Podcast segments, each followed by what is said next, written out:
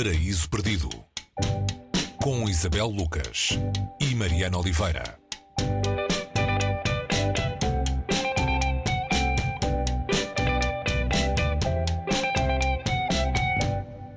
E hoje no Paraíso Perdido falamos de As que Não Morrem, da norte-americana Anne Boyer. Uh, é um livro muito íntimo e brutal, de uma experiência na primeira pessoa, a experiência de um cancro na mama, uh, agressivo, quando a autora tinha 41 anos. É muito difícil fazer boa literatura com este material tão sensível. Uh, e este livro faz isso, mas faz mais, porque isto não é só, e, e só, quer dizer, já seria muito uh, a relação pessoal com a doença em si, é também o confronto com um sistema, muitas vezes uh, perverso, cruel, um sistema de saúde desigual, uma indústria montada para lucrar com a dor, um circuito com muita hipocrisia à mistura. Uh, este livro venceu o prémio Pulitzer de não ficção em 2020. O que é que nos diz Anne Boyer uh, sobre As que Não Morrem, Isabel? Olá Mariana, estavas a dizer isso e estava-me a lembrar de uma, de uma das coisas que ela disse numa, numa entrevista que lhe fiz quando o livro saiu, que era este livro não é sobre mim, este livro parte de mim.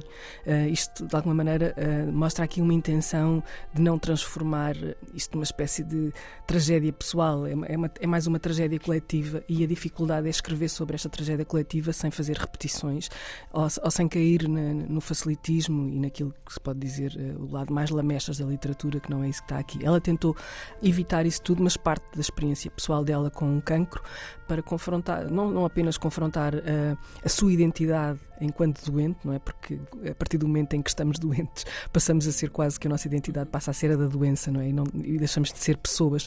E ela sentiu que de alguma maneira o sistema a tratava assim, dessa maneira.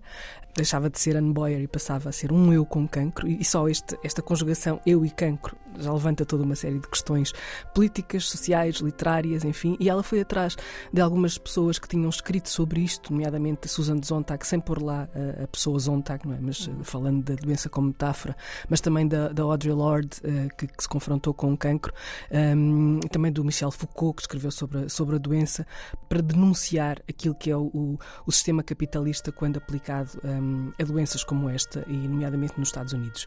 Ela, como tu disseste, foi diagnosticada uh, com um cancro de mama. Um, ela é uma escritora reconhecida, sobretudo na poesia, é uma poeta, um, ensaísta, uh, professora uh, na universidade, portanto, alguém que pertence à chamada classe média ou classe média alta. Quando, quando pensamos neste tipo de pessoas, pensamos em alguém privilegiado, não é? E ela foi submetida a uma dupla mastectomia em ambulatório. Um, só de pensar nisto é qualquer coisa de, de absolutamente desumano.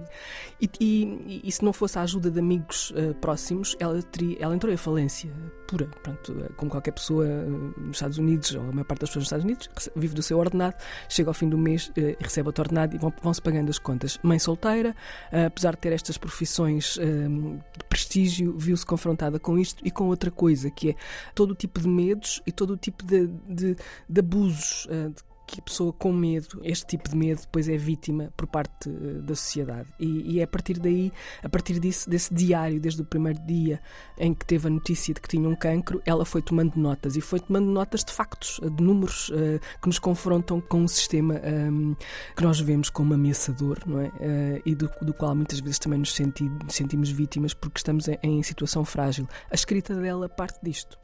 E é uma escrita que tenta permanentemente fugir ao clichê, uh, ao sentimentalismo barato, ao que pode soar a falso. Uh, uma luta com a linguagem também, de certa forma, para dizer o que é justo, o que é verdadeiro. Sim, ela fala muito dessa ideia do verdadeiro, diz que só, só lhe interessa, não lhe interessa a beleza se, se o que sair, a beleza da, da escrita se, se, o que sair dali não, não, não for verdadeiro, seja lá isso o que for, não, é? não, não, não, lhe sair um, de dentro. E, e ela, ou seja, quando, quando falamos disto assim a, a, a, cru, sem, sem ter olhado para o livro, sem ter lido algumas frases do livro, parece que estamos a entrar num, num, num universo numérico, tipo, não sei, puramente factual. É factual factual, mas há aqui uma linguagem muito poética também que vai embrulhando isto e nos vai ajudando de alguma maneira a ler este livro não apenas como informação pura e dura sobre, sobre o, estado do, do estado de saúde, um, uh, eh, o sistema de saúde nos Estados Unidos, mas também global, não é? Aquela confronto, a nossa, perante uma má notícia, nós vamos googlar, não é? Esta, uhum. esta ideia de que há um ecrã do outro lado, uh, nós estamos diante de um ecrã que nos vai dizendo coisas e nós temos medo daquilo que o ecrã nos vai dizer, mas não conseguimos evitar. É uma doença uhum. que, ao contrário daquilo do momento em que estávamos no, com, com a Zontag ou com o Foucault, é outro momento, não é? Um, é, é, é um momento em que não há intermediação quase.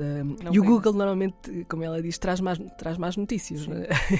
Nós todos temos essa tendência não é? de, de, de ir googlar sintomas. Uh, e, e, ela escreve, ela escreve uh, aquilo que resulta neste livro. Percebe-se que é o livro de alguém que domina muito bem a linguagem, nomeadamente a linguagem poética, mas, mas que aqui foi à procura de, de, de embrulhar esse, esse, esse, esta, esta situação que ela, que ela descreve, que parte dela, para transmitir qualquer coisa que seja.